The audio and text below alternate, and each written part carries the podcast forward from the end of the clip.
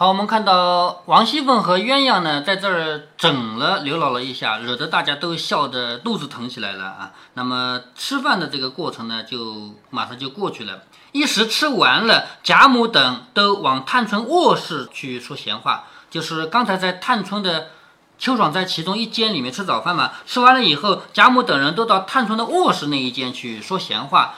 这里收拾过残桌，就是大家吃完以后桌子要收拾一下，这这叫残桌嘛。收拾过残桌，又放了一桌。好，为什么收拾完了要放一桌呢？因为孙媳妇儿还没吃，王熙凤和李纨他们还没吃呢，是不是？这里又收拾了一桌以后，刘姥姥看着李纨和凤姐儿对坐着吃饭，叹道：“别的罢了，我只爱你们家这个形式，怪到说理出大家，什么意思啊？”在刘姥姥这样的家庭里面啊，是没有这种观念的。什么长辈吃的时候，儿媳辈只能在旁边看着，不能一起吃。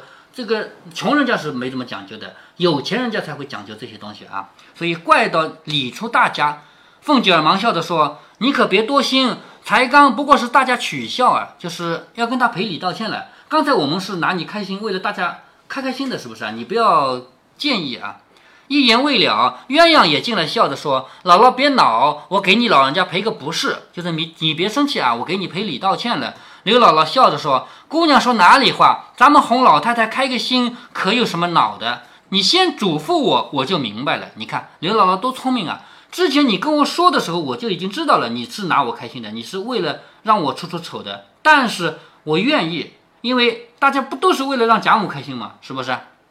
说不过大家取个笑，我心里着恼，也就不说了。鸳鸯便骂人说：“为什么不倒茶给刘姥姥吃啊？就是旁边的人，你们怎么还不倒茶给刘姥姥吃啊？”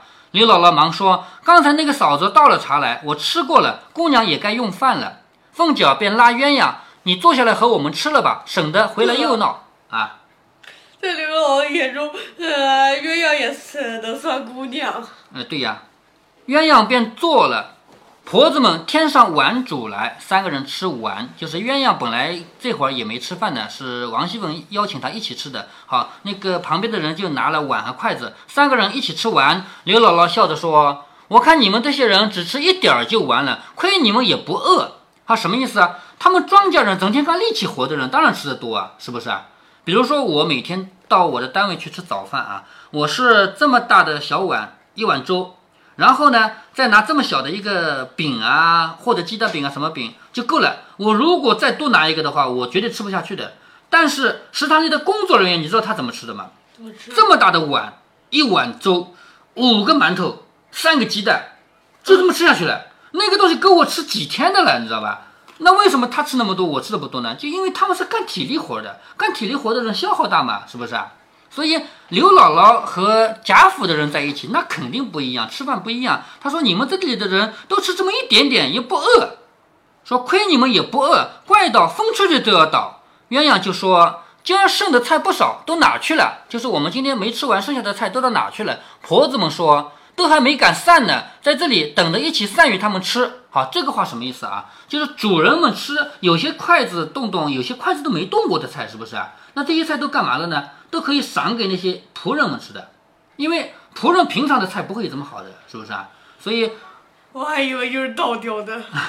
你还记得前面有一回里面，王夫人赏了两碗菜给袭人吗？是不是啊？那就是王啊，不记得了。就是王夫人想要给袭人提升待遇，想要让她工资涨一涨，但是还没到这个时候。贾宝玉刚刚挨了一顿打以后嘛，不是赏了两碗菜给袭人吗？对，对吧？就是他们主人家一桌上要吃那么多菜，其实根本就吃不过来，每一样吃几口，有的都没碰过，是不是？就拿来赏了他们的仆人。好，这里说都还没散呢，等一起散了与他们吃。就是我现在不敢动，等到结束以后再给他们吃。鸳鸯说，他们也吃不了这些，挑两碗给二奶奶屋里的平丫头送去。什么意思啊？平儿在那边没过来，你不能把她忘了呀，是不是？他们吃不了这么多，挑两碗给平儿送去。凤姐说：“她早吃了饭了，不用给她。”好，王熙凤为什么要说这个话呢？因为给平儿送去，平儿是王熙凤的仆人。那么你给我的仆人送东西去，我当然要替我的仆人客气一句了，是不是啊？他说：“他早吃了饭了，不用给他。”鸳鸯说：“他不吃了，喂你们的猫。”这个话什么意思啊？就是我给你，这是我的心意，你拿去以后，你吃也好，喂猫也好都无所谓，但我的心意要到，是这个意思吧？是吧？说他不去的话，他不吃的话，可以喂你们的猫。婆子听了，忙捡了两样，拿盒子送去。鸳鸯说：“素云哪里去了？”素云就是一个丫鬟啊。李纨说：“他们都在这一处吃，又找他做什么？”鸳鸯说：“这就罢了。”凤姐说：“袭人不在这里，你们倒是叫人送两样给他去。”也就是说，王熙凤提议啊，还要给袭人送两样去。鸳鸯听说，便命人也送两样去。鸳鸯问婆子们：“回来吃酒的盏盒可装上了？就是要喝酒的那个盒子，装上东西没有？”婆子说：“想必还得一会子。”鸳鸯说：“催着些。”婆子们应诺了。好，这些都是一些细节啊。为什么鸳鸯会照料这么多呢？因为今天刘刘姥姥在这里一起玩的是贾母，贾母做东请客，是不是？那贾母自己会管这么细的事吗？那就只有鸳鸯了，对不对？凤姐儿等来至探春房中，哈，他们也吃完了，也来到探春的房里面啊。只见他娘儿们正在说笑，探春素喜阔朗，就是探春这个人的性格本来就是张扬的、向外的嘛。这三间屋子并不曾隔断，就是探春的屋子也是三间，但是三间中间没有两堵墙，这个能想象得出来吗？三间屋子中间没有墙，当地放着一张花梨大理石的大案，这个桌案呢是大理石的。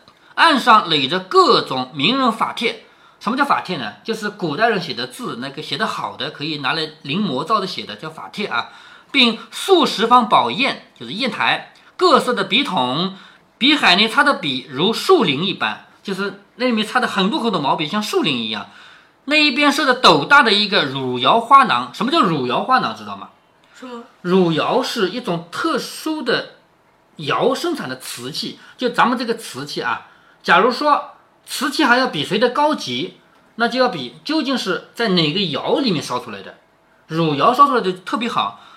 探春这里有一个插花的花瓶，居然是汝窑的，插着满满的一囊水晶球儿的白菊，就是它那个插菊花的那个瓶子啊，是汝窑瓶。西墙上当中挂着一幅米襄阳的烟雨图，米襄阳是米芾，宋代的一个画家啊。左右挂着一副对联，乃是颜汝公的墨迹。词云：哈，对联是上下联都只有五个字：烟霞显骨骼，全食野生牙。我们说过啊，每一个人的住所都能够跟他的性格配得上。探春这个性格就是张扬向外的，比较大度的人，所以烟霞显骨骼，他的骨骼像那个烟，像霞一样放得开。他的生活呢？像那个泉水和石头，叫泉石野生崖。岸上设着一个大鼎，鼎你知道的是不是？岸上放着一个鼎，左边的紫檀架上放着一个大的官窑的大盘。好，官窑就又是另外一个烧瓷器的窑啊。官窑的大盘，盘内盛着数十个焦黄玲珑的大佛手。佛手是什么东西？知道吗？什么？一种瓜，知道吧？好，盘子里放着十几个佛手。旁边的西洋漆架上悬着一个白玉比目磬，磬是一种乐器，可以敲出声音来的啊，白玉做的，但这个肯定不是用来敲的了啊，就是做成磬的形状。但是你那个玉的东西，你敲敲敲破了怎么办？是不是啊？好，旁边挂着一个白玉比目磬，旁边挂着一个小锤。啊，磬因为乐器都是要有锤的嘛，虽然它不是用来敲的，但也有。那板儿略熟了些，便要敲那个锤子。就是板儿一开始怕生的，现在也已经不怕生了。看到那个磬有个锤在旁边，拿起来就要敲嘛。丫鬟们忙，接过磬，就他知道那是可以敲的。他怎么知道的？就我看到了，我也知道可以敲呀，因为那个东西挂在那儿，旁边是个锤子，我当然知道可以敲了，是不是？丫鬟们忙拦住他，他又要佛手吃，就是那边不是放了十几个佛手吗？探春捡了一个给他，说玩吧，吃不得的，就是这个东西是玩的东西，不能吃。东边便设着卧榻，就是探春这个房间。东边是床，八步床上悬着葱绿双绣花满草丛的纱帐。好，这个帐子上面是什么？首先，帐子是葱绿色的，就是像那个大葱的那种绿色啊，葱绿色的。上面绣着什么东西呢？双绣花卉草丛，就是绣着花卉草，还有虫子。板儿又跑过来说：“这是蝈蝈，这是蚂蚱。”也就是说，他那个帐子上肯定是绣了这些动物的，是不是啊？那板儿是农村长大的嘛？啊，有钱人家话，呃，连帐子上都会绣呃东西吧？嗯，对呀。宝儿因为他是农村长大的，所以他这些东西认识啊。他跑过来就说为什么电视剧从来都没有看到？什么看到啊？为什么电视剧里呃都没有看看到过？电视剧有可能比较省钱，也有可能就是比较省精力啊，什么东西的，不一定每个细节都会展现啊。好，刘姥姥一个巴掌打过去了，骂着说：“下作皇子，没干净的乱闹，什么意思啊？你胡说八道什么啊？你就安静一点，对吗？好，叫你来瞧瞧，你就上脸了，打得板儿哭了起来，众人忙劝解方罢。贾母因隔着纱窗往后院看了一回，说：“后廊檐下的梧桐也好了，只是细些，就是后面这个屋檐下的梧桐啊，长得挺不错，就是细了一点。”正说话，忽然一阵风吹过，隐隐听得鼓乐之声。一阵风吹过来，风里面有那个隐隐约约听到有敲锣打鼓的声音。贾母问：“是谁家娶亲呢？这里临街近，就是这个鼓乐声是不是谁家娶老婆啊？这个地方靠着街道吗？”王夫人等笑着回说：“街上哪里听得见啊？这是咱们家里的那个十几个女孩子在学吹打呢。就是我们家不是养了十二个戏子吗？”贾母就笑着说：“既然他们演，何不叫他们进来演戏呀？就是我们家既然有十几个戏子在演戏，那不就叫他们进来演演好了？他们也逛一逛，咱们又乐了。”凤姐听说，忙命人出去叫来，一面又吩咐摆下桌条，铺上红毯子，就是马上要开始演戏了嘛，这些东西要准备。贾母说：“就铺排在藕香榭的水亭子上吧。”好，藕香蟹是靠近水边的嘛，是不是？昨天的螃蟹不就在这吃的吗？那么为什么演戏要在藕香蟹那儿演呢？你想想，我们旁边那个公园叫新天地公园，你就知道了。新天地公园中间那个舞台是不是你也看过戏啊？在那有演出过啊？嗯是吧？那演出的人和我们观众之间是隔着水的，是不是？嗯那个舞台特别好看，对吗？有倒影，而且声音没有东西阻碍，直接从水面上传过来了，对不对？所以在这样的地方唱戏是最合适的。所以他说到不是就有和呃水上的舞台吗？有啊，偶像戏就是有水上舞台的嘛。说就排在偶像戏的水亭子上，接着水音更好听。回来咱们就在醉景阁底下吃酒，又宽阔又听得近，众人都立在那里好，就都说那里好。贾母向薛姨妈笑着说：“咱们走吧。”她们姊妹们都不大喜欢人来坐着，怕脏了屋子。好，贾母这个话说的呢，其实还是很知趣的。也就是说，假如有一个人跑到咱们坐着不走，我又不好意思赶他走，他一直坐在这儿，我怎么办呢？是不是？所以贾母知道我在这儿坐久了，那些小辈们肯定也嫌我那个老家伙在这不走了，是不是？他又不好意思赶我走，所以他就自己很知趣的说，他们姊妹们不喜欢人家坐的，怕脏了屋子，咱们别没眼色，正经坐一回这船喝酒去。说着，大家起身便走。探春笑着说：“这是哪里的话？求老太太、姨太太过来坐还不能呢。”好，探春当然要要表示我很欢迎你呀，我不会赶你走的，是不是啊？他说：“你这个什么话呀？我求你们过来坐坐还不能呢。”贾母笑着说：“我的这个三丫头啊，却好，只是两个玉儿可恶，就是一个贾宝玉，一个林黛玉，这两个人可恶，对不对？三丫头好，回来吃醉了，咱们偏偏往她的屋子里闹去。”就是等我们喝醉了酒，我就往贾宝玉和林黛玉的屋子里闹去。林黛玉啊，啊，呃，无疑去了。嗯，对。那么接下来真的就到贾宝玉的屋子里闹了一回啊，是那是后面的事儿啊。说着，众人都笑了，一起出来，走不多远，已经到了行叶渚。行叶是什么呢？行是一种水生植物，行叶渚呢，渚就是小岛的意思啊。那么肯定是一个很小很小的岛。那姑苏选来的几个嫁娘，早把两个唐木方撑来了，就是船撑到这里来了。众人扶了贾母、王夫人、薛姨妈、刘姥姥、鸳鸯、玉串儿上了一只船，落后的李纨也跟上去，凤姐儿也上去，立在杠头上，也要撑杠。也就是，王熙凤她也要去学着撑船。你说王熙凤这种北方人可能会撑船吗？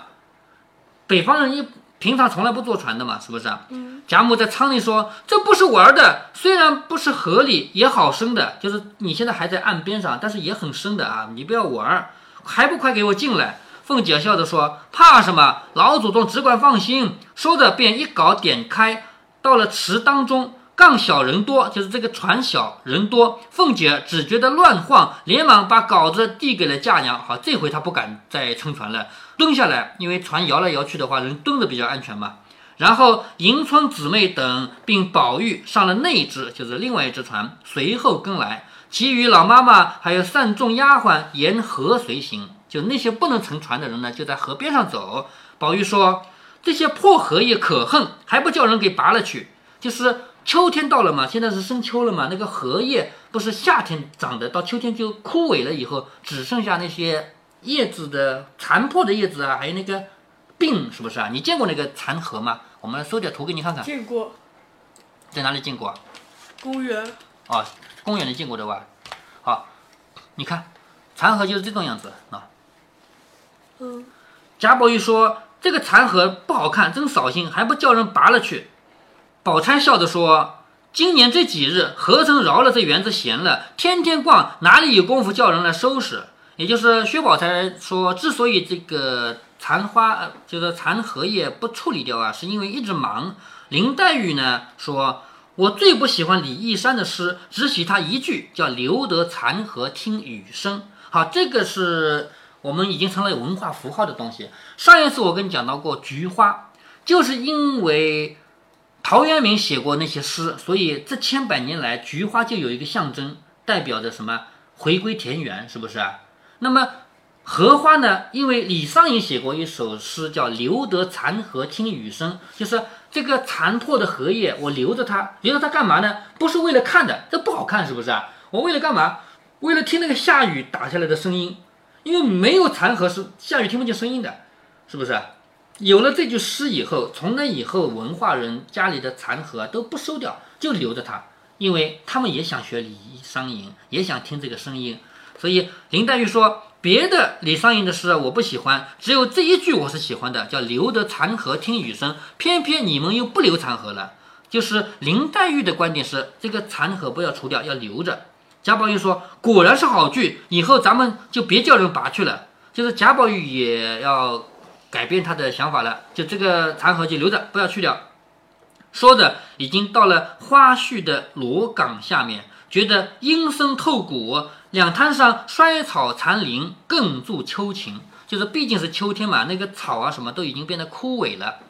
贾母因见岸上青煞旷怡，青煞旷怡什么呢？就那个房子看起来啊，心情很舒畅。便问：“这是你薛姑娘的屋子是不是？”众人说是。贾母就说：“靠岸。”顺着云步石梯上去，一同进了恒芜院，只觉异香扑鼻。恒芜院的特点不就是香吗？是不是？那些奇草仙藤，愈冷愈苍翠，就是天越冷啊，它们看起来越好看，都结了实，就结了果子，似珊瑚豆子一般，累垂可爱。即进了书房，雪洞一般，一色玩气全无。什么意思啊？他们家里四面白的墙。没有摆任何东西，那不就是个雪洞吗？就下过雪的窟窿嘛，是不是啊？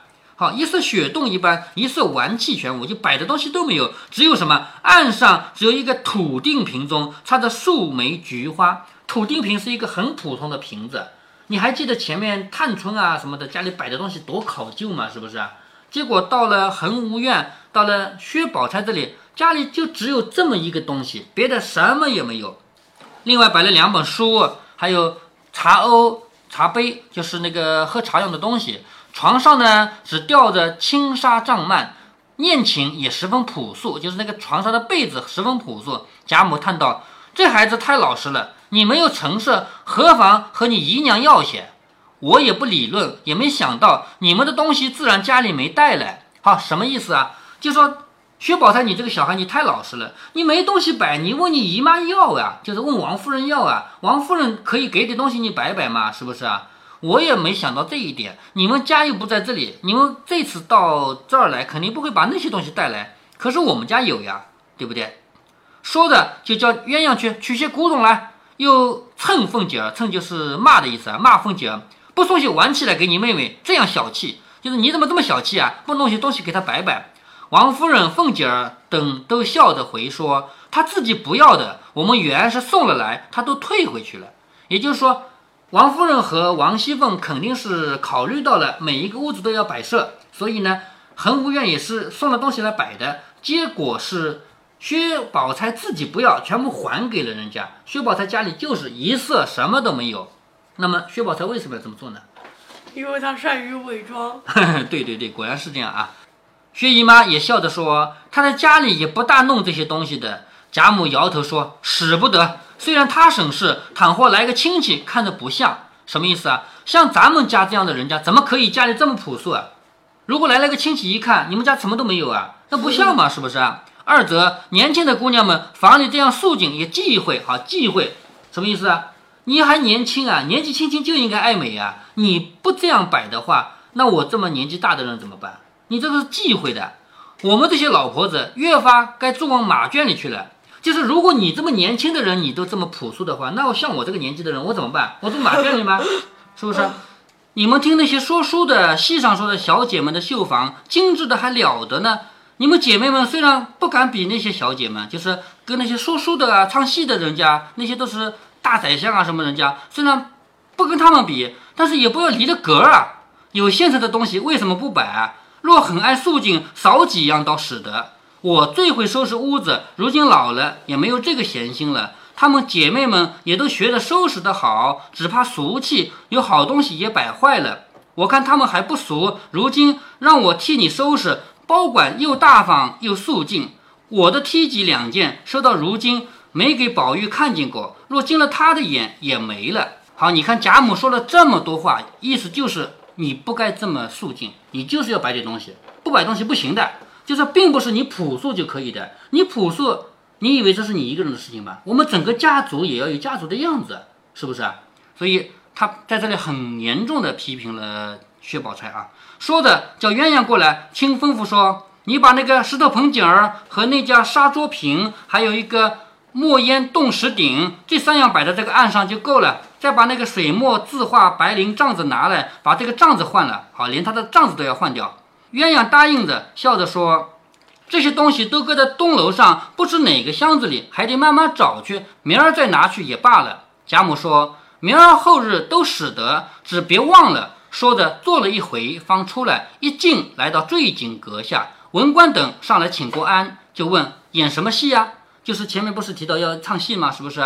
贾母说：“只见你们生的演习几套吧，就是我也不点了，你们自己选吧。”文官等下来往藕香榭去，不提。好，这里呢，我们看到贾母在游了三个馆啊，第一个是潇湘馆，第二个是秋爽斋，第三个是恒芜苑。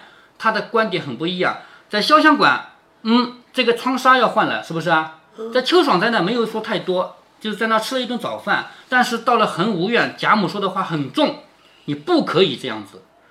并不是说你节约、你朴素，我们应该夸你，不是的，你必须给摆出合格的样子来。所以在《红楼梦》里，我们一直在研究，就是很多人研究《红楼梦》，贾母是一个什么样的人？贾母是一个非常有生活品味的人，她不是说我们随随便便吧，有的吃有的穿就行，不是的，她很懂得品味，所以她要亲自来管。薛宝钗的房屋应该摆什么？应该摆什么？他已经指点好了。说鸳鸯，你把那几个东西拿来给他摆上，把他帐子换掉，已经安排好了。所以，我们通过这一本书，我们能感觉出来啊，贾母这个富贵了几代的人，他在这个贵族生活中，他享受是很精致的，他非常懂得贵族应该怎么生活。所以，你再回过来讲，这里面很多人说。王熙凤怎么比得过贾母？是啊，王熙凤只有十几岁，她虽然也富贵的，她怎么可能有贾母那样的富贵？因为贾母几代在她眼底下长过来的了，是不是啊？好，我们今天就先读到这儿。